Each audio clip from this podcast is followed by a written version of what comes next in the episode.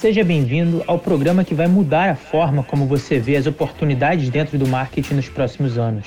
Esse é o podcast de tecnologia e voice tech aqui da Adventures Inc., o Voice Playbook.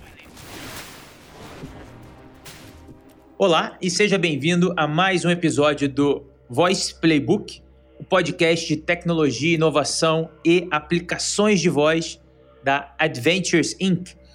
E hoje nesse episódio especial, temos aqui a grata participação do Felipe Almeida. Felipe Almeida, que é da Loud Voices. Felipe, seja muito bem-vindo. Obrigado, cara. Tudo bem? Beleza. Obrigado pela sua presença. Valeu. Felipe, para trazer um pouquinho de cor e luz para a nossa audiência, se você puder, em cerca de dois, três minutinhos, fazer um breve resumo assim da sua jornada, da sua experiência, só para a gente começar o papo. Eu agradeço. Beleza. Manda bala. Valeu. Eu sou carioca, sou analista de sistemas por formação. Estou há 25 anos no mercado de tecnologia. Comecei numa seguradora grande lá em 97, 98. Eu tenho bastante estrada. Em 2017, eu comecei a trabalhar com bots, com inteligência artificial e por aí vai num big varejista aqui em São Paulo.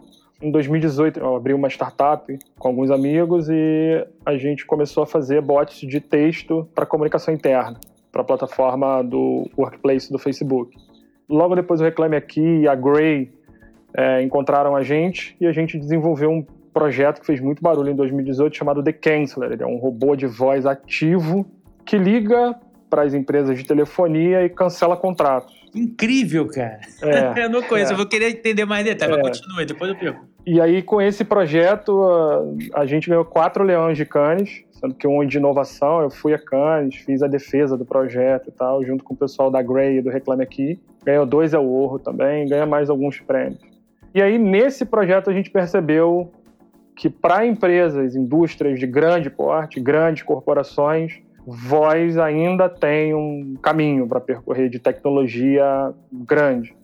Então a gente desenvolveu uma plataforma de orquestração de experiência e está no mercado desde então. É, eu saí da onde eu estava, da empresa que eu estava, e alguns amigos também saíram. A gente formou a Loud e a Loud é hoje um dos principais players de experiências humanizadas de voz, de orquestração de experiência. E aí tem muita coisa para contar de como é que esse negócio funciona, quais são as visões, é, como é que você monta um projeto desse do zero, quais são as necessidades e por aí vai. Que maneiro, cara, que maneiro. Fala um pouquinho mais desse projeto do Reclame Aqui, cara. Você falou que teve uma defesa em Cannes com uma outra, que era o que? A agência da, da, da É a agência, a Grey. A Grey, a agência de propaganda. Naquele ano, a Grey explodiu a boca do balão, ganhou vários leões de Cannes, o Jatene e o e o Adriano são pessoas super queridas. A gente foi lá defender esse leão. Na verdade, o que acontece? O Reclame Aqui já vinha trabalhando na ideia né, de, de como é que ele poderia ajudar a mudar o jeito que as empresas de telefonia cancelam contratos. Ele já vinha numa batida de ter vários projetos demonstrando que a área de atendimento e o processo, principalmente o processo de atendimento dessas empresas não funcionam ainda tem muito problema hoje, mas isso melhorou bastante. E um, e um dos principais impulsionadores dessas mudanças todas, eu acredito que tenha sido o Reclame Aqui. Ganhou muito prêmio com isso, fez muito barulho com isso. E aí, no ano de 2018, eles estavam tentando criar um robô de voz para demonstrar o seguinte, cara, um robô super treinado, super humanizado, com 10 caras cascudos de tecnologia na sala, tem uma dificuldade enorme em cancelar um contrato. Mas é difícil mesmo, né? É, é. Às vezes e, parece e, que é difícil de propósito, mas não é. é. Quer dizer, bom, vai, vai é, é, em algumas vezes é de propósito, outras vezes é o processo, outras vezes é o sistema. Tem muitas variáveis nessa história. Mas o principal é, teve cancelamento que só foi executado depois de 25, 30 ligações. É, teve ligação que, para cancelar, a gente repetiu 25 vezes o nome da mãe da pessoa, 18 vezes o CPF, 7, 8 vezes o endereço. Para mesmo atendente, ele não mudou de lugar, ele não trocou para um outro ramal, nada disso. Então, a gente aprendeu muito como a inteligência artificial, como a linguagem natural, como a orquestração de experiência funciona de fato numa troca de conversa humanizada, num fluxo de conversa humanizada. E a gente já começou a estudar a partir dali, eu principalmente me aprofundei muito nisso, em como é que o seu cérebro constrói diálogos de voz. De texto é uma coisa, de voz é outra. Então, primeira coisa que a gente define muito claramente na Loud, e eu defino para todos os clientes que eu trabalho, é bots de texto, bots de voz. Elas são completamente diferentes. São monstros distintos, né? Totalmente distintos. E é quase um tipo King Kong versus Godzilla, sabe? Nossa. Não vai funcionar se você tentar enfiar tudo no mesmo lugar. Não vai, né, cara? É a não ser não que é, é, a não ser que você tenha uma capacidade técnica e uma quantidade exponencial de tecnologia embarcada para você poder conectar as coisas no ponto correto. E aí tem várias empresas, grande porte, Google, Microsoft, IBM, trabalhando nessa frente, de chegar nesse momento onde, tanto faz se você está falando comigo por voz ou por texto, eu consigo resolver o seu problema. Mas isso tem que ficar claro para todo mundo de cara, assim. Bots de texto e bots de voz são diferentes. E por que são diferentes? Porque o cérebro humano identifica clusteriza, armazena e envia informação e disponibiliza informação nesses dois canais de forma completamente diferente. Então, se você parar para pensar, puxa, é mesmo, eu, eu não escrevo do jeito que eu falo. E aí muda tudo. Então, quando você para para escrever, muito provavelmente você vai escrever meu saldo ou saldo quando você está procurando o saldo do banco. Mas quando alguém fala com você, ou se você ligasse para sua gerente, você ia dizer para ela: Maria, por favor, você pode me dá meu saldo aí. Pois é. Se você for carioca, né? E aí a gente vai entrar num outro trigger já de cara. Se você for carioca, você vai falar de um jeito. Se você for paulista, você vai falar de outro. Se você for nordestino, você vai falar de outro jeito. É cada sotaque, cada região. Aí ainda tem as sub-regionalidades, né? Então, o carioca do Rio de Janeiro, do Meia, da região norte do Rio de Janeiro, vai falar de um, de um jeito, mais carregado, com mais gíria. O cara da Zona Sul talvez fale de uma outra forma. Aqui em São Paulo, a galera da Zona Leste, da Zona Oeste, da Zona Norte falam diferentes. Tem gatilhos de vozes diferentes, de diálogos diferentes. Isso falando na mesma cidade, né, cara? A gente na mesma tá cidade. fazendo algumas iniciativas aqui, justamente aproveitando e valorizando a riqueza de detalhes das diferentes regionais, mas pensando mais nos extremos do Brasil e também na parte mais do interior, e não só nas capitais. E como que isso é rico, como que o nosso idioma é tão plural. Né? Então é algo que a gente está explorando, inclusive, como um dos valores de um projeto específico aqui que a gente está fazendo, e, putz, quando lançar vai ser um baita case, eu tenho certeza absoluta. Estou muito animado com ele. Mas você estava falando das diferenças até na própria cidade, né? Na própria cidade. Na própria cidade tem diferenças. Tem um, um outro caso importante, que assim, o Brasil é um país regional. Logo, não é igual em todos os lugares do mundo. Não, é sim. A gente fez um bot em Portugal, para o Correio de Portugal, uma prova de conceito com eles, e durante o desenvolvimento a gente percebeu que o português do norte, lembra que Portugal é do tamanho de, sei lá, de uma cidade de São Paulo, é, é super pequeno. Portugal, o país é super pequeno, bem pequeno. Mas o Portugal, é, o, o norte de Portugal tem um sotaque diferente, bem carregado, do que é o do sul. Então, o bot, quando ele atendia alguém do norte, ele não entendia direito a gente teve que retreinar a inteligência artificial para pegar esses detalhes de voz e melhorar a história. Claro. Uma outra coisa que, assim, é impossível? Não. Mas tem um core de tecnologia que precisa estar bem definido.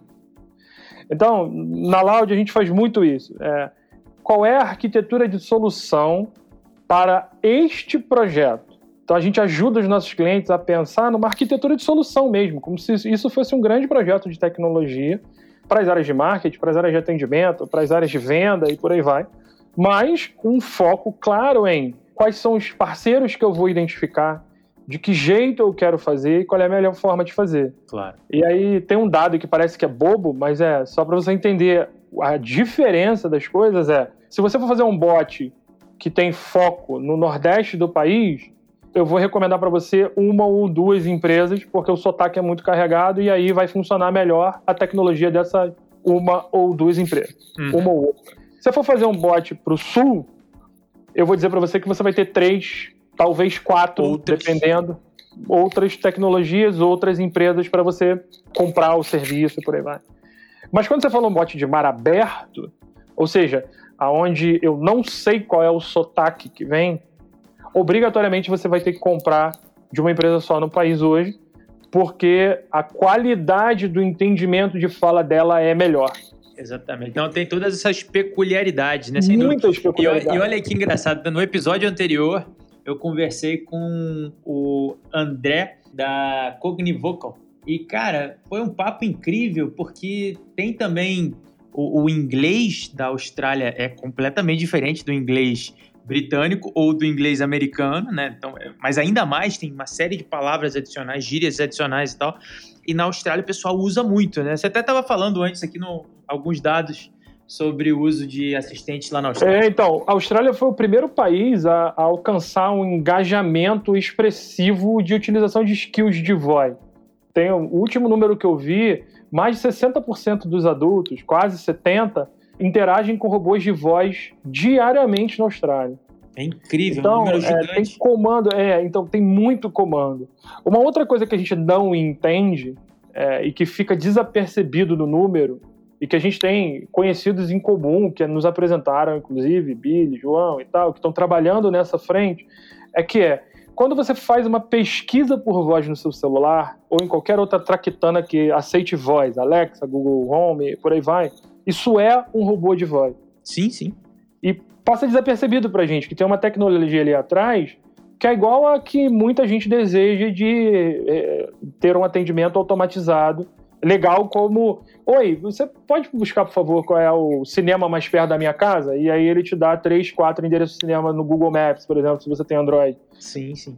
Isso é um robô de voz. Isso é uma estrutura exata de voz. A gente aqui na Adventures, inclusive, criou recentemente um, um atendimento específico para otimizações especificamente de buscas por voz. A gente até criou um produto, né, um serviço, na verdade, que é uma assessoria de configurações e pequenos hacks para que a marca ou a empresa ou o dono do site ou aquele posicionamento digital fique melhor notado, com mais autoridade e mais bem ranqueado quando a busca né, é feita através de voz, seja clicando no microfone ali no, na barra de busca no celular ou no computador, ou seja através dos assistentes, seja por dentro do Google Assistant ou por dentro da Alexa, nos smart speakers ou nos smartphones, ou seja, o VSO é gigante, e isso é até um dado que a gente teve acesso aqui, que são 46% das buscas no Brasil já são feitas por voz.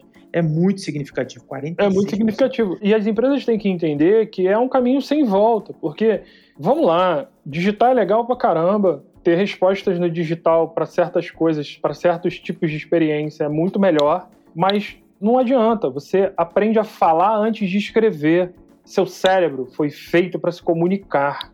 Então, isso é muito profundo no ser humano. Quando a gente começou a Loud, a gente começou a defender um paradigma, que é o paradigma do túnel do carro. O que é o paradigma do túnel do carro? Túnel do carro, para quem não sabe, é o dedão. Então a gente criou um paradigma que é o seguinte: tem 150 anos que a gente interage com máquina, que os computadores existem e que a gente vem interagindo com eles de uma forma ou de outra. Eles vêm aumentando a sua capacidade de processamento e a gente viu toda essa escalada né, de como os seres humanos vão cada vez mais absorvendo, comprando, interagindo com máquinas, seja ela que tipo de máquina for. Computadores na sua informática na sua maioria. O que que acontece? A gente, na grande maioria das vezes, até pouco tempo atrás, a gente interagia pelo teclado, Sim. digitando. E isso é ruim. Não é prazeroso para a maioria das pessoas. Se você não é um programador e está acostumado a escrever 1.500 linhas por dia de programação, e isso entrou no seu sangue, é complexo você digitar. Para minha mãe é, é, um saco, cara. Para outras pessoas. Para a grande, grande maioria, maioria, da população. É um saco. Dúvida. E aí o que, que acontece? O paradigma do túnel do carpo diz que a gente agora, com as funções de voz ativas, a gente vai voltar a interagir. Vai começar a interagir com máquinas num padrão de interação comum do ser humano, que é a voz. Sim. E isso muda tudo. Então, é o, o VSO que você acabou de dizer, é a forma como eu quero responder, é integrar marketing de campanha. A campanhas que tenham features de voz, porque imagina o seguinte: daqui a pouco, para quem ainda não fez, mas daqui a pouco isso vai estar tá mais comum, você vai poder pesquisar uma marca no Google por voz e qualquer tractana de search, Google, Amazon, qualquer outro, vai te devolver uma interação de voz assistida. Sim. Então, se você não tiver, você vai parar de falar com as pessoas. Se você não tiver um programa de como eu vou abordar essa tecnologia, como eu vou transitar nessa transformação. Porque a minha filha, por exemplo, faz pesquisa de qualquer coisa por voz. Quando não funciona, ela digita. Qual a idade que ela tá agora? Tá com 9 anos. Ela não escreve. Ela não escreve, ela não gosta, ela fica pau da vida quando não funciona. Pô, é incrível. Os meus filhos também, cara. A Lara tem 9, Guilherme tem 6. Também, cara. Direto, direto. Mesmo ela tá no tablet, no YouTube. Em vez dela digitar qualquer coisa que ela tá procurando, outro dia o Felipe Neto falou de um negócio. Fala, né, é, o Felipe Neto falou de um negócio, ela super vê e tal, fanzona. Ele falou de alguma coisa que eu não sei o que é, acho que foi um hack, um negócio de jogo do Minecraft lá. E aí ela clicou no. Eu tava no quarto com ela, tava mexendo no negócio, ela clicou no microfone, falou, o Google entendeu errado, e aí listou um monte de coisa nada a ver, ela ficou pau da vida. Aí ela pegou e digitou. Também, também tem não, não, e eles têm uma paciência. Isso é uma outra nenhuma. coisa. Galera abaixo dos 15 anos não tem a paciência que a gente tem. Não tem. O cérebro deles está sendo modificado desde criança. É o abend, né? O abend curto, é, né? O aborted é, end imediato. Tipo, não deu certo. Total. Total, total, total. É incrível. Porque a disponibilidade da informação é muito veloz. E aí eles não têm capacidade de esperar para nada. É normal, é uma condição, cara. Eles têm burnout desde os seis, entendeu? Não tem pra onde correr. E aí a gente vai ter que se adaptar, porque se a gente quer que a nossa empresa, né, você que está escutando, você quer que a sua empresa dure mais 100 anos, se ela já tem 100 anos, ou você tem um, mas você quer que dure 101, você vai ter que olhar para essas tecnologias em algum momento. Pode ser que você não olhe agora, que você está né, atolado aí e tal, mas daqui a pouco você vai ser obrigado a lidar com isso. Então, para quem tem planejamento, para quem faz planejamento de, né, de médio e longo prazo, essa é uma realidade. E tem empresas grandes, bem grandes, umas fazendo marketing só, e aí não é nenhum problema, mas estão fazendo marketing com isso e, estão ganhando adeptos e por aí vai e tal. E outras estão efetivamente, profundamente entendendo como a inteligência artificial vai modificar os seus negócios e avançando em cima disso. E aí tem dois casos que eu acho que são um confronto muito claro das coisas, que a gente tem dois bancos, um digital, que nasceu há pouco tempo atrás, e que tem uma pegada digital, mas que ainda não tem grandes influências de skills de voz, e tem um outro que tem, sei lá quantos anos de vida, gigantesco, grandão, antigo e tal, e tem um skill super ovacionado que está sempre na propaganda do dia a dia. São duas experiências completamente diferentes, não tem problema nenhum você ter essas duas experiências, essas duas, esses dois viés. Mas um está focado no marketing. E eu sei que tem, deve ter uma série de iniciativas com inteligência artificial e tal. Só que o outro vive a inteligência artificial de uma forma muito mais profunda. E aí, não por acaso, a escalabilidade de ganho do digital é muito maior. Então, eu sei que é muito difícil, eu sei que as empresas são grandes, eu sei que tem muita, muito, muito, muito, muito viés no meio do caminho de informação, é muito difícil, porque o PowerPoint bonito do Big Player é, encanta mesmo, é para encantar, é feito para isso. Exato. Mas você tem que dar um passo atrás e dizer: o que, que eu tô querendo? Sabe, antes de você olhar para fora, junta todo mundo numa sala e escreve no quadro o que, que a gente quer como experiência do meu cliente seja ele qual for. Você tem uma lanchonete. Beleza, o que, eu quero de experiência do meu cliente? Se você escrever 50 coisas e priorizar 5 e atacar essas 5, e dentro dessas 5 tiver tecnologia, você está fazendo transformação digital. Com certeza. É, é uma bela forma de priorizar, inclusive. Só que as pessoas não fazem isso. Elas não se juntam. Elas têm uma dificuldade, não sei porquê, enorme, principalmente nas grandes corporações, de se juntar. Isso está mudando, mais rápido agora, porque a pandemia né, fez todo mundo correr cinco anos em um, e tudo bem, eu acho que. Estamos né? é, acelerando demais e é maravilhoso isso. Mas, quando a gente olha no fundo, no fundo, ainda está raso. O lago da transformação é muito mais profundo. Porque o cara usa inteligência artificial para dar uma bossa aqui, um negócio ali ele não tem uma estratégia de pegar a inteligência artificial e transformar o seu negócio. Como, por exemplo, se eu tenho uma lanchonete ou uma rede de lanchonetes, eu vou usar a inteligência artificial para transformar o meu negócio, para entregar digitalmente, para produzir coisas de forma digital, para melhorar a minha capacidade de tempo de resposta. Cara, dá para fazer tudo com isso. De novo, eu tenho que sentar numa sala, definir as cinco primeiras prioridades e matar as cinco. Matei as cinco, eu seto de novo, defino de novo e faço mais cinco. E aí tem uma pegadinha que os bots fazem com todo mundo e que os big, né, as grandes corporações de tecnologia têm feito com todo mundo, que é o seguinte, que é uma palavra mágica, né, que na grande maioria das vezes abre um buraco no meio da sala de apresentação e todo mundo se esconde nele, que é a curadoria. Entendam, existe inteligência artificial, existe a aprendizagem de máquina e existe treinamento de máquina. Hoje, quando a gente fala de robôs de voz, a gente ainda está usando treinamento de máquina. O que, que eu chamo de treinamento de máquina? Vou dar um exemplo, tá? Eu tenho um sotaque, então provavelmente se eu falar uma frase inteira, o robô não vai entender se ele não for treinado. Sim. Então, vou dar um exemplo chulo aqui, tá? Pra vocês entenderem. A gente fala muito pô. No carioquês. No carioquês. pô. Então, o que, que você vai ter que fazer? Você vai ter que dizer pro robô, treinar o robô que, cara, desconsidera o pô. Joga o pô no lixo. Joga o pô no lixo. O pô é um, um, um caco de fala que não. É uma muleta, né? É, é um tipo de. É uma muleta de fala que não, não serve para nada para você. Então você vai ter que treinar o robô. E esse treinamento, ele tem que ser feito numa batida tão grande quanto a quantidade de interações que esse robô faz. Pode ser de texto ou de voz, tá? Tanto faz. Eu vi uma, um dado uma vez que é assim: você perguntar pro cara, e aí eu vou usar o nome, né? É, e eu amo a marca. Você perguntar pro cara do Habibs, eu vi isso numa apresentação num palco. Tá. Quantos sinônimos possíveis tem a palavra esfirra na inteligência artificial dele?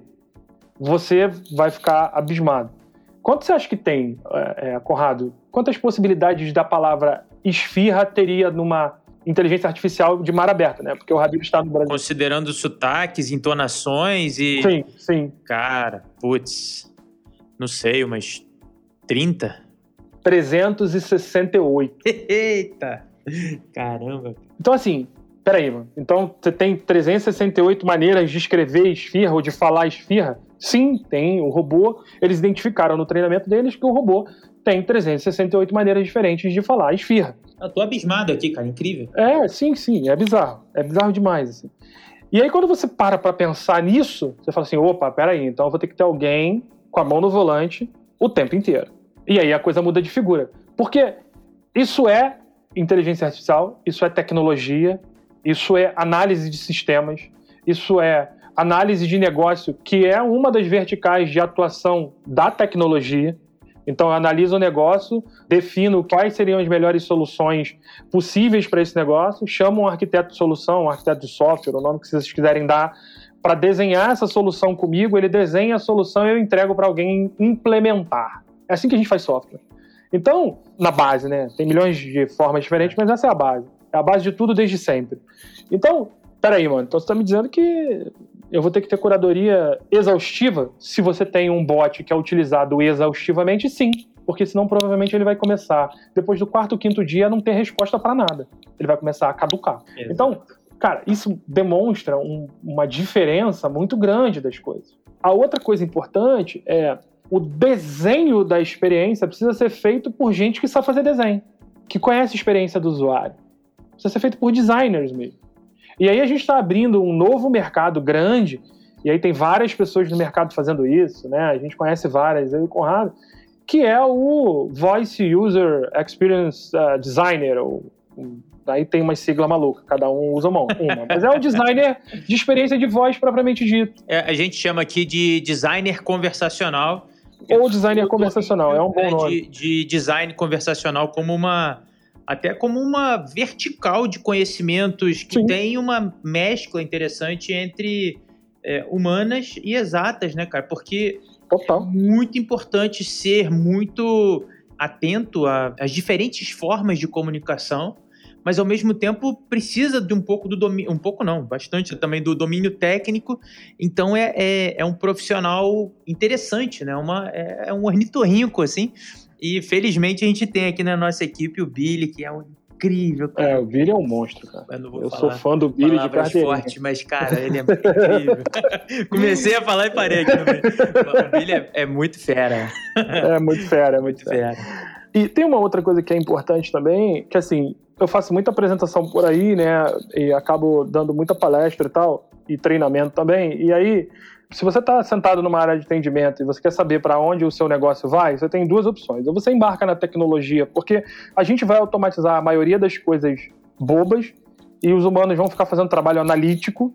Eu não estou dizendo que vai diminuir, que a gente vai demitir, nada disso. Estou dizendo que o trabalho analítico vai ficar, mas as ferramentas vão ser cada vez mais poderosas para fazer o trabalho básico. Sim, a gente está fazendo uma, algumas implantações aí de análise do tom da voz também, não só de palavras-chave. Análise, análise de sentimento, sentimento exatamente. exatamente. Isso é algo que exatamente. a gente está com alguns projetos ativos que são incríveis quando você consegue explicar o que está sendo feito ali, mostra os resultados, é de cair o queixo de quem está tocando os KPIs e as métricas uhum. e os uhum. objetivos. Uhum. Do, seja atendimento, seja retenção, seja uh, uplift, seja uh, migração e, cara, tudo relacionado a CRM e atendimento como um todo, e vendas e putz, upsell, calls outbound. Cara, tem muita coisa que dá para impactar positivamente com esse tipo de análise. Mas desculpa, te interrompi aqui, comecei a viajar e voltei. Normal. Mas o que, que acontece? Se você está sentado numa área de atendimento como essa, você tem, embarca na tecnologia e aí todas essas traquitanas que a gente vem falando aqui, eu e o Conrado já tem meia hora, você vai ter que aprender elas, tem curso pra caramba, tem jeito de aprender, tem empresa dando incentivo, cara, tem de tudo. Ou você que é o cara de processo, que gosta de desenhar a jornada do cliente, que tem apelo para isso e tal, cara, você tem que ser um designer conversacional de fato. E a gente está precisando disso no mercado. É, já está começando a fazer muita falta, porque você vai achar no Brasil, sei lá, 30 bilhões e por aí vai, não tem mais do que isso. Só que, cara, a gente tem uma capacidade de absorção gigantesca. Essa é uma das, uma das verticais de implantação de inteligência artificial conversacional, é ter mais designers de conversacionais no mercado. E tem uma outra coisa importante também, que é, se você quer embarcar né, nessa tecnologia, esse tipo de podcast vai te ajudar muito, porque eu vi vários e eles são fantásticos, eles explicam os conceitos todos.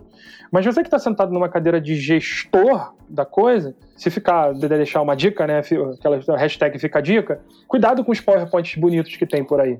Eles têm feito mais mal do que bem na grande maioria dos projetos que eu tive acesso e que me chamaram para participar. Mas em que sentido? É que eu vejo muito lado também de desenvolvimento de novos projetos e de convencimento, né? E, e engajamento de equipes de decisores. Então é, é, importante ter um PowerPoint bonito também, porque quando é algo um pouco menos tangível, tem que tem que estar tá bem apresentado. Mas além disso, Sim. tem que entregar direito. Então acho que você está olhando mais pelo lado de implantação bem feita, é isso? É, implantação bem feita. Quando eu falo de PowerPoint bonito, eu estou falando daquele consultor que vende tecnologia é, igual a todo mundo, né, com os grandes players do mercado e por aí vai, que vai aí e vende tudo aquilo que ele quer vender. Só que se você não domina essa tecnologia, se você não conhece, você não pode cair no conto do vigário. Você tem que estudar um pouco mais, você tem que entender um pouco mais, você tem que pedir novos exemplos, você tem que acessar outras pessoas, você tem que vir aqui escutar esse podcast.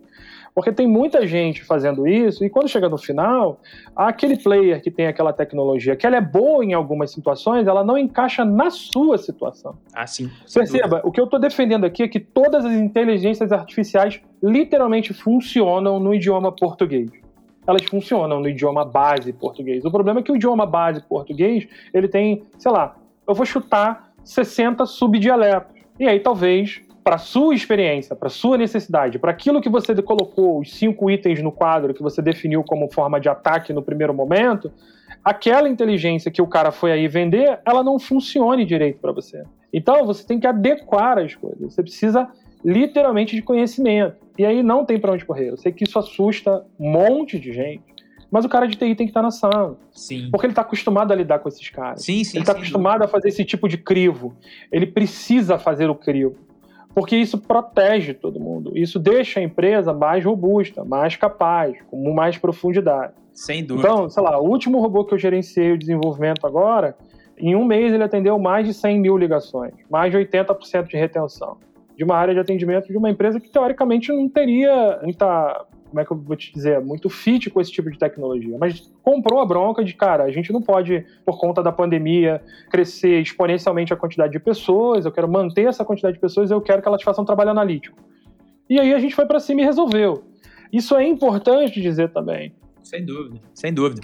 Deixa eu é, fazer uma questão aqui um pouco, não é um forte, mas talvez um outro ponto de vista para outro foco, assim, para aproveitar também a sua experiência aqui, compartilhar com a audiência. Você mencionou de uma experiência longa com seguradora, né, que acaba uhum. sendo um pouquinho diferente de mercado financeiro direto, né, de investimentos, por exemplo, mas não deixa de ser mercado financeiro. Conta um pouquinho do ponto de vista de empreendedorismo, da migração para Loud Voices e um pouquinho da experiência de empreender nas suas palavras, entendeu? Isso é importante. A ideia do empreendedorismo, a gente também tem uma, uma audiência com perfil empreendedor, então isso sempre agrega bastante. O pessoal sempre pergunta muito desses cases. Eu comecei no empreendedorismo lá no Rio de Janeiro, enquanto eu ainda estava trabalhando numa seguradora lá. Um amigo meu do prédio me chamou e a gente abriu uma startup, foi para a PUC e tal. E aí aconteceram uma série de coisas e tal, a gente é, acabou ganhando um pouquinho de dinheiro com essa startup, depois a gente resolveu abrir e eu saí fora. E aí eu vim para São Paulo, trabalhar nesse Big Retail, numa empresa de retail grande aqui de São Paulo, para tocar a parte, gerir a parte de arquitetura, te, é, integrações e segurança da informação. Então, meu core sempre foi tecnologia, eu já tinha sido mordido pelo bicho do empreendedorismo e tal, mas, né, naquele momento de transição, eu estava querendo ficar quietinho, estava ali e tal. Nessa empresa a gente implementou o Workplace do Facebook, foi um baita case, fez bastante barulho, a gente ganhou prêmio e tal. E aí eu comecei a perceber que as empresas teriam muita dificuldade de implantar esse negócio direito. E aí, numa conversa com alguns caras, eu acabei ganhando um outro cliente, que é uma empresa de TV, e aí eu implantei lá o Workplace. E aí a startup começou, e a gente fazia o trampo de empreendedor casca grossa, assim, trabalha de 8 às 10 na empresa que você trabalha normalmente, e você sai às 10 da noite, vai para casa e trabalha na sua startup até às 6 da manhã. Dorme duas horas, volta. Play de novo, replay. E fomos. Ficamos, sei lá, quase um ano assim. E estávamos tendo sucesso, a gente já tinha alguns outros clientes grandes, de grande porte, enterprises. Né, a gente estava ajudando a implementar a ferramenta do Facebook em várias empresas diferentes, viramos parceiro do Facebook de implementação e por aí vai. Quando veio o case do, do Reclame Aqui, o The Canceler, abriu um buraco na história. Porque aí eu fui a Cannes, tirei férias, fui a Cannes e ganhei quatro leões de Cannes. Coisa que, assim, é difícil pra caramba você fazer, principalmente numa startup que tem seis meses de vida, sete meses de vida. Com certeza. E aí a gente entendeu, quem estava na sala Pô, junto com, com a gente... Com certeza, me é... permito interromper, com certeza, e parabéns, né? Putz. Obrigado, cara.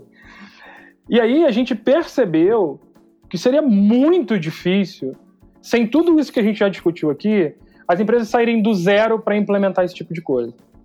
Então a gente resolveu fazer uma plataforma, você conhece a plataforma, é um orquestrador e tal, super fácil de implantar. Dá um pouquinho mais de detalhe do orquestrador, é importante até para mais gente entender dos elos da cadeia. O que, que você precisa para rodar um, um assistente de voz qualquer? Você precisa de um canal de voz, ele pode ser o telefone, ele pode ser um comando de voz no Alexa ou no Google Assistant, ele pode ser um ícone de microfone na tela do seu site, que você clica e abre um streaming de voz, e pode ser também algum ícone que você tenha no seu app que você abre e abre a voz. Você capta a voz do seu usuário e aí você precisa transformar isso numa resposta em áudio válida para esse usuário.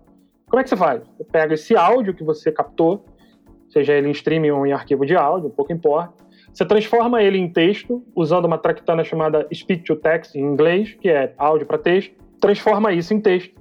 Aqui são os grandes problemas de sotaque, né? Porque dependendo do sotaque, dependendo do barulho, dependendo de uma série de coisas, o texto muda completamente. Fase 1. Fase 2, você usa esse texto, joga ele numa linguagem natural, numa linguagem de aprendizagem natural, num produto como o Watson, como Dialogflow, como outro, como Rasa, como outro, e acha a melhor resposta para esse comando de voz. E depois você pega essa resposta, que está em texto, transforma em áudio num text-to-speech, que faz o contrário do primeiro. O contrário do TS. E devolve para o seu canal. Olhando para esse desenho, a gente resolveu ser o middleware da história. A gente orquestra tudo isso.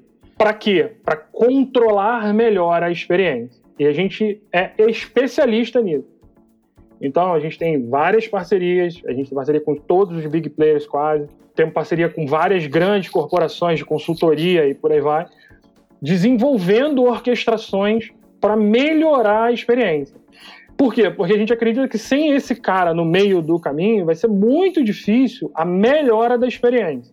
Exato, até porque tem muitas vezes que os canais utilizados são misturados, né? Então a pessoa pode ter começado por um canal quer continuar por outro, e essa ideia de é, manter as sessões é muito importante você ter um, um elo que conecte diferentes canais na mesma conversa. Então, sem dúvida, é, é fundamental. É muito fundamental. Tem um outro detalhe importante também, que é quando a gente começa um projeto desse tipo, a arquitetura de informação por onde vão passar as coisas é muito crítica, é muito importante. E em todos os projetos aonde eu cheguei, ela era, se não era inexistente, ela era falha, fraca. Então, o principal ponto é, eu vou, eu quero automatizar a minha URA, telefonia, por exemplo. Abrir um parênteses aqui, URA, para quem não conhece, é a unidade remota de atendimento, que é como se fossem as árvores de, de decisão Exatamente. do, do call center sem. Digite um para. Digite um é, para. Dois para extrato, três para cartão de crédito. Exato. É, é isso. URA ou IVR, né? É, é URA ou IVR. Você precisa entender o que você tem dentro de casa, porque com certeza você tem alguma coisa. E a partir desse entendimento, começar a fazer o desenho do que você quer e aí achar uma arquitetura de solução para aquilo que você quer. Então, se você não começa desse jeito, você começa invertido. Ah, eu peguei um PowerPoint, que é a história do PowerPoint bonito que eu falei. O PowerPoint bonito não é um PowerPoint lindo. É alguém chegou lá e disse: Isso tudo aqui funciona, é lindo, me dá um abraço. Aí o cara vai, você assina o contrato, ele some. Ele não te atende. ele não dá vazão para o que você precisa. E aí fica ruim. Então, o cuidado tem que ser esse. Quando você faz a arquitetura de solução, aí você define quais são os KPIs que esses prestadores de serviços têm que dar. E no automático você vai acabar eliminando grande parte deles. Aí você está dizendo assim, mas Felipe, qual seria o melhor? É a Microsoft? É o Google? É a IBM? Não, depende da sua experiência. Não dá para dizer isso. Não dá para dizer que a IBM é melhor do que o Google, a Microsoft é melhor que a IBM. Não dá para dizer isso. Ainda não dá para dizer. Por quê? Porque a gente precisa baseado na arquitetura de solução, baseado nas experiências que a gente quer dar, nas necessidades que a gente quer, entender o que é melhor fazer. E aí, esses players todos, todos eles, grandes ou pequenos, vão ser melhores em determinadas situações. Por exemplo, até a questão financeira muda muito, dependendo do que você vai fazer e como você vai fazer. Então, você precisa de várias situações diferentes. É, o, o Conrado faz isso já há bastante tempo. Tem momentos, tem situações que é melhor gravar você pega lá uma atriz, senta com ela num estúdio e ela grava todas as frases que o robô vai falar. E aí você usa a gravação. Logo, fica muito mais barato.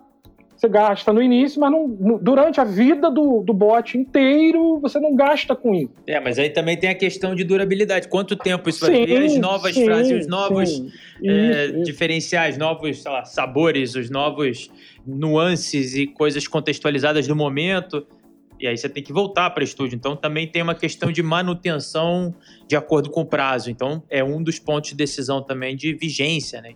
Você sempre quer criar algo mais longevo e duradouro, né? Então também tem isso. É aquela situação. O que, que eu quero como experiência? Eu vou ter muita troca? Eu vou mudar muito? Ou isso é um negócio estático? Então, nessa hora você toma a decisão se vale áudio, se vale TTS, se vale fazer uma outra traquitana, se vai chamar a Loud para fazer um TTS para você, porque a gente faz, sei lá. Aí a gente vê entendeu? Mas esses desenhos são muito importantes. E a galera tá perdendo literalmente a capacidade de fazer esses desenhos porque tá tentando correr num momento onde que é de avaliação. Isso é uma outra coisa. Na Loud, a gente implementa robôs no modelo 45 por 45. O que, que significa isso? Em 45 dias eu tenho que botar alguma coisa em produção. O que, que eu vou botar em produção? Não sei, a gente vai definindo, mas eu preciso botar alguma coisa em produção. Precisa ser rápido, porque aí você vê ganho, você vê resposta. Ah, é mas essa primeira entrega é o quick win. Então, 45 dias é, é rápido ou é lento para você? Depende. Se você for o Hospital das Clínicas, que a gente fez no ano passado, e você tiver numa pandemia aguda, onde você virou o principal centro de tratamento de infectados críticos, e que você não quer que nenhum paciente seu que está tratando de AIDS, câncer e qualquer outra comorbidade que seja muito crítica para né, quando pega Covid, eu preciso disso para ontem. Então a gente fez o bot em uma semana e meia, em duas semanas ele estava em produção, para reagendar a consulta e o exame desses pacientes que tinham maior risco. Fizemos 36 mil acionamentos em um mês e meio. Por quê? Porque a experiência também não era uma experiência muito complexa. Então a gente desenhou, a gente estudou, a gente fez tudo de uma forma muito clara, muito objetiva, para que a gente pudesse integrar com os sistemas que ele já tinha e fazer esse negócio funcionar direito. É, isso é uma outra coisa. Às vezes a gente fica com muita vontade de fazer o negócio, ou tem muita pressão dos executivos para realizar um trampo, mas no momento de desenho você precisa parar, respirar e desenhar. Você tem que ter aquele tempo ali para desenhar, senão você vai acabar errando. E aí na hora de correr você tropeça. É o momento que você escolhe o tênis certo para correr, entendeu? Vou, vou, vou fazer uma corrida de 800 metros, ótimo. Vou botar uma havaiana, né, as sandálias havaianas, as famosas, né, que não entortam e tal, que não soltam e não entortam. Vou botar no pé e vou sair correndo 800 metros e vou achar que vou fazer isso na Olimpíada e vou ganhar medalha. Não vou, não vou ganhar medalha. Sou de Havaiana, não vai rolar. É engraçado você ter falado isso, que a gente teve a Semana da Cultura aqui na Adventures e numa das sessões, que foram cinco sessões, uma por dia nessa semana, numa das sessões, uma das nossas né, colaboradoras, funcionárias, contou uma história que ela assessorou o Sam Bolt numa das vindas dele no Brasil e tal. Ela tinha que fazer uma, uma jogada de sei lá, tinha que atravessar a rua ali em Copacabana, na Avenida Atlântica, com o Sam Bolt. Então fizeram um combinado ali com uma massa de fãs. E no final das contas, o público fez o combinado e o cara ficou tão abismado que aconteceu aquilo, que o combinado foi cumprido, que ele falou: Cara, eu confio em você. E deu a sapatilha, cara. A primeira sapatilha que o Sam Bolt correu aqui no Rio, acho que foi na Olimpíada, inclusive tá com ela até hoje, cara. Puta prêmio, assim. Então, você falou do, da, da Havaiana aí pro corredor. É, a sapatilha do Sam Bolt tá aqui na posse de um dos funcionários aqui da Adventures, que, pô, tema de muito orgulho. legal, legal. E eu acho que é muito por aí, entendeu? Como a gente faz pra gente fazer esse tipo de desenho, fazer esse tipo de experiência, dar esse tipo de acabamento, de atendimento para todos esses caras, entendeu? Para todos esses tipos de projeto diferente e por aí vai. É muito complexo quando a gente tem muita pressão para tomada de decisão. Mas você precisa, na hora do desenho, parar, respirar fundo e fazer o desenho. Não dá para fugir dele, porque senão você tá morto, cara. E aí é onde eu vejo a galera capotar, literalmente. Com entendeu? certeza. Cara, vamos mudar aqui o, o, um pouquinho de fase. A gente está falando muito do presente e do passado próximo. Vamos falar de futuro aqui. Mesmo que a gente esteja completamente errado, mas se a gente tiver certo, a gente gravou aqui para a posteridade, é sempre bom. Queria ouvir previsões suas para é, o futuro próximo em termos de adoção, em termos de talvez algumas experiências, algumas coisas que você prevê, cara, isso aqui vai acontecer. Eu gosto de saber as previsões de quem entende no detalhe. Então, a primeira coisa que a gente ainda não entendeu é a história do 5G, né? O, o 5G tá vindo aí. eu, eu trabalhei a gente não quase quatro anos na Huawei e trabalhei na Ericsson também uns três anos. Não, mas aí, que, aí não vale. Você é inside information, não vale. Eu tô falando, falando pra galera que tá escutando a tá gente. Tá bom, tá a gente bom, ainda não entendeu, a maioria eu, das pessoas ainda não entendeu. Eu me calo, então. O que raios é esse negócio de 5G? Imagina que você tivesse uma internet sem limites, é isso que eles estão prometendo. Eu não sei se eles vão cumprir, porque né, aí o, o Corrado pode dizer se eles vão cumprir ou não. Eu vou me omitir aqui, vou ficar quietinho. Aqui. Tá bom. Mete bronca. Imagina que você tivesse uma internet sem limite, com uma velocidade capaz de você baixar o vídeo, sei lá, do Superman, o vídeo inteiro do Superman que acabou de ser lançado, no seu celular para ver em tempo real, sem nenhum tipo de atraso, sem aqueles em gargalos que tem, sem a, a voz ficar tosca, sem a imagem ficar ruim. Imaginou? Isso significa velocidade de processamento, capacidade de diminuir o tempo de resposta, de troca de informação entre tudo, entre todos os envolvidos na história. Isso quer dizer, no detalhe, que a gente vai ter capacidade de transitar tudo que a gente tem dificuldade de transitar hoje com voz, e aí eu vou criar umas particularidades aqui já já, de forma muito mais simples e objetiva, e sem os gargalos que tem hoje. Isso vai abrir uma quantidade absurda de possibilidades. Vou dar exemplos mais claros. Hoje, um dos grandes problemas de você colocar voz dentro do celular de uma forma mais humanizada é a capacidade que ele tem de se conectar com o externo e buscar informações externas, porque ele vai precisar disso para fazer um robô de voz bem assistido, e a capacidade dele mesmo de processar informação, porque ele não tem tanto espaço para processar informação assim. Dito isso, o que, que acontece? Com o 5G, se a gente não tiver mais a necessidade de processar nada local, porque eu posso ir na nuvem buscar, porque a velocidade é infinita por conta do 5G, significa que a minha capacidade de resposta é tão grande quanto a capacidade computacional da nuvem, que é infinita hoje. E isso muda tudo. Isso diz que o seu app do seu banco vai ser, na grande maioria das vezes, uma skill de voz estruturada dentro do seu app para proteger segurança da informação, validação de dados e por aí vai. Uma série de coisas que os caras de TIs falam o tempo inteiro na cabeça de todo mundo, mas que é obrigatório para bancos, por exemplo, seguradoras, como a gente já falou. Sim. E com isso resolvido, a gente consegue criar experiências muito mais ricas. Criar o omnichannel que todo mundo está falando hoje, que existe muito mal e porcamente, de fato. Que eu consigo interagir com a máquina num nível de igual para igual. Que hoje eu falo com a máquina, dá um tempinho, ela me responde, tem um delay, depende do como você está falando e por aí vai. Deixa eu só dar um beat aqui rapidinho. Vai lá, vai lá. Na Índia, tem três caras novinhos que conseguiram, obviamente, dentro do centro de pesquisas. Isso eu peguei numa apresentação ontem do Peter Diamandis, que foi meu professor lá na, na Singularity University. Ele apresentou isso aqui na Coca-Cola ontem. E eu tinha pedido para distribuir aqui para o pessoal aqui dentro do Adventures, e ele me mandou esse arquivo atualizado. E esses pesquisadores já estão né, na fase de, de pesquisa mesmo em laboratório com chipsets de 6G em velocidades de 11 gigabits por segundo, que são, é, para trazer assim, para tangibilização, 142 horas de Netflix em um segundo. Ou seja, você baixa 142 horas de filme Netflix em alta qualidade em um segundo. Então, quer dizer, é parecido com a ideia que você falou né, do super-homem, mas é, ainda mas é mais. Isso. Né? Ainda é mais. isso, ainda mais rápido. Olha o quanto isso muda tudo. Isso muda tudo. Tudo.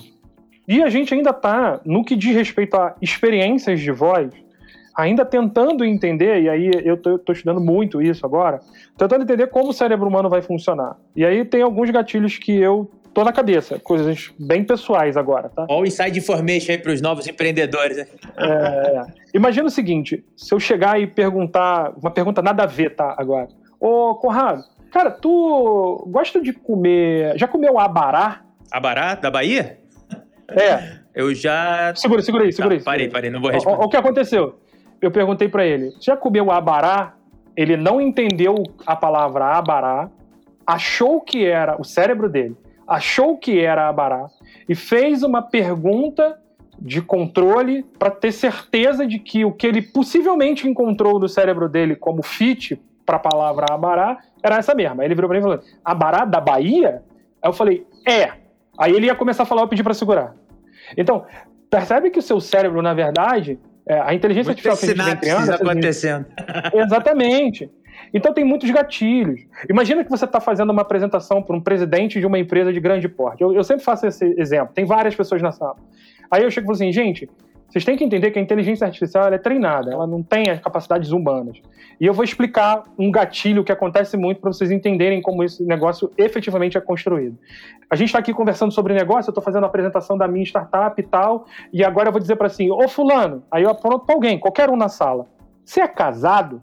O que, que seu cérebro vai fazer nesse momento? Você está num ambiente, num contexto de conversa que não cabe perguntas pessoais. Que nem essa que eu fiz pro Conrado agora. Aqui a gente está mais divertido e tal, é tranquilo. Mas o contexto da onde você está está armazenado no seu cérebro. Porque você está vendo as pessoas. É, é o pano de fundo ali, né, as pessoas. Que tá rolando. É o pano de fundo do que está rolando. E isso já dá todo um arcabouço de levantamento de informação para a conversa ser fluida do básico. Então, pô, quem é o Felipe? Felipe é o, é o CEO, que é da Loud e tal, veio aqui apresentar esse negócio, tá tentando vender esse negócio aqui e tal, não sei se eu vou comprar ou não, tô com dúvida se funciona e tal, mas fulano tá aqui e tal. Então você tem aquele contexto da conversa ali. E aí, a primeira coisa que a gente tem que criar é isso. Qual é o contexto da conversa? Para onde é que eu quero ir? Então, isso ainda existe em algumas plataformas de forma fraca, não tão profunda. E o principal, são coisas feitas para texto como eu já falei. Então, como são coisas feitas para texto, esse contexto super fluido, com muita informação rolando ao mesmo tempo no contexto, não é possível hoje nessas plataformas. Primeira dica. Segunda dica é o seguinte: então vamos lá. Aí você para, esse cara para e fala assim: putz, nada a ver essa pergunta. Eu quero responder. Aí ele toma uma decisão. Nada a ver, o cara é maluco, mas eu não vou quebrar a apresentação do cara, eu vou responder. Quando ele toma a decisão de vou responder, ele faz uma outra pergunta. Eu tenho essa informação? ah, eu acho que essa informação está no meu slot de memória dentro do meu cérebro XPTO. Vou acessar essa memória. E aí ele leva um tempo para acessar essa memória, que foi o que o, o, o, Conrado fez. Ele parou, engasgou e falou: a Barada Bahia? Eu falei: é. Ah, e aí ele fez um. Ah. Tudo isso é contexto de voz de conversa. E aí você não tem isso hoje nas plataformas. É isso que a gente na Loud vem com o nosso orquestrador fazendo esses gatilhos de forma programática para poder funcionar melhor os contextos de voz específicos. Até tem um exemplo, se não me engano, foi no evento anual de programadores do, do Google há dois anos, que teve o, um uhum. exemplo do. Não sei se era o Duo ou o Duplex. Duplex. Duplex, né? Que tinha o agendamento do corte de cabelo, que tinha o. Uhum. Ah, hum, deixa eu ver. Ok. Pode ser 15 minutos depois. E co... Cara, incrível, né? Mesma a ideia de somar essas, ideia. essas é. muletinhas naturais do ser humano, mas totalmente atípicas para Então, mas quando você olha os orquestradores atuais, inserir esses itens ali dentro é bastante complexo. Precisa de muito conhecimento técnico. Claro. Então, a gente vem desenvolvendo capacidades, não só a Loud, várias outras startups, tem um monte de gente fazendo isso. Cara, não sei se ele vai me ouvir, Matheus da Blue Labs, esses caras todos estão fazendo isso de forma fantástica. A gente está fazendo isso de forma fantástica. A questão é que nós somos muito poucos. Já já a gente vai ser literalmente atropelado pela necessidade de mercado. E é isso que a Adventures acredita, é isso que a Loud acredita, é isso que a Blue Labs acredita. Todo mundo que está trabalhando com voz acredita nisso porque tem certeza que a quantidade de coisas que vocês estão do outro lado da linha vão ter que fazer é gigante. Com certeza. Então por isso que a gente está aqui investindo nisso, porque a gente sabe que a gente está liderando um movimento capaz de mudar profundamente a relação entre homem e máquina. Exato. E aí eu volto de novo no ponto. Exatamente. Eu volto de novo no ponto do paradigma do túnel do carro. Eu quero, eu sei que é melhor que você fale com a máquina, independente de qualquer experiência que você queira fazer, do que você digitar. Porque digitar é muito ruim. E tem outra coisa: o teclado, nos últimos 150 anos, ele veio diminuindo, diminuindo, diminuindo, e agora ele está numa tela de 6 polegadas. Cara, é muito ruim, é, vamos combinar. É verdade, é verdade. Ô, Felipe, deixa eu colocar aqui dois pontos. Primeiro, sobre. Porque a gente está já encaminhando para o final aqui, eu sei que você tem outra reunião e eu também. Mas colocando uma dica ou uma recomendação, um recado, uma mensagem que você queira deixar para nossa audiência e também como que o pessoal consegue continuar te acompanhando, seja pelas redes sociais, só para você indicar aí também os caminhos para que a nossa audiência continue seguindo os seus recados e seus conhecimentos. Bom, eu tenho um recado muito simples para dar, é, e ele é, ele é meio que pessoal, assim. Eu sempre falo isso para todo mundo. Eu devo me preocupar? Eu acredito. não, não. Eu acredito muito no mercado de voz global. E eu tenho trabalhado nele já tem dois anos. Eu acredito que ele está em franca expansão, cresceu absurdamente nos últimos dois anos e vai crescer ainda mais. Então você que está ouvindo isso, tem curiosidade e tal, procura, se aprofunda, porque é um mercado em franca expansão. E se você tem interesse em trabalhar nesse mercado, entra lá no site da Loud, me procura lá, tem meu e-mail lá, meu telefone, meu LinkedIn, é loudvoiceservices.com, não tem como errar. É, me chama, vamos trocar uma ideia. Me acha no LinkedIn, Felipe Machado de Almeida. Pode me achar no LinkedIn, me acessa lá, vamos trocar uma ideia que eu vou ter o maior prazer em ajudar todo mundo que está ouvindo aqui a sair do outro lado nesse mercado de voz, nessa nova empreitada que surgiu e que a gente, cara, eu tenho certeza que o Conrado também acredita que a gente tem certeza que vai crescer cada vez mais. E é isso. Queria agradecer aqui a, ao Conrado pelo convite, estou bem foi feliz. Um prazerzaço, Tamo junto, irmão. bom, cara. Eu queria ter mais tempo aqui para a gente continuar, mas a gente continua. É assim outro mesmo, episódio. Cara. E vamos em frente, Faremos cara. Muito outro. obrigado pela participação. Tô super feliz aqui. Tenho certeza que a audiência também tá, tá super animada e, putz, vamos em frente. Muito obrigado, Vamos Felipe. em frente, um cara. Obrigado, valeu. Valeu, um tchau, tchau. Este foi o podcast Voice Playbook. Estaremos de volta com mais cases e mais novidades no próximo episódio.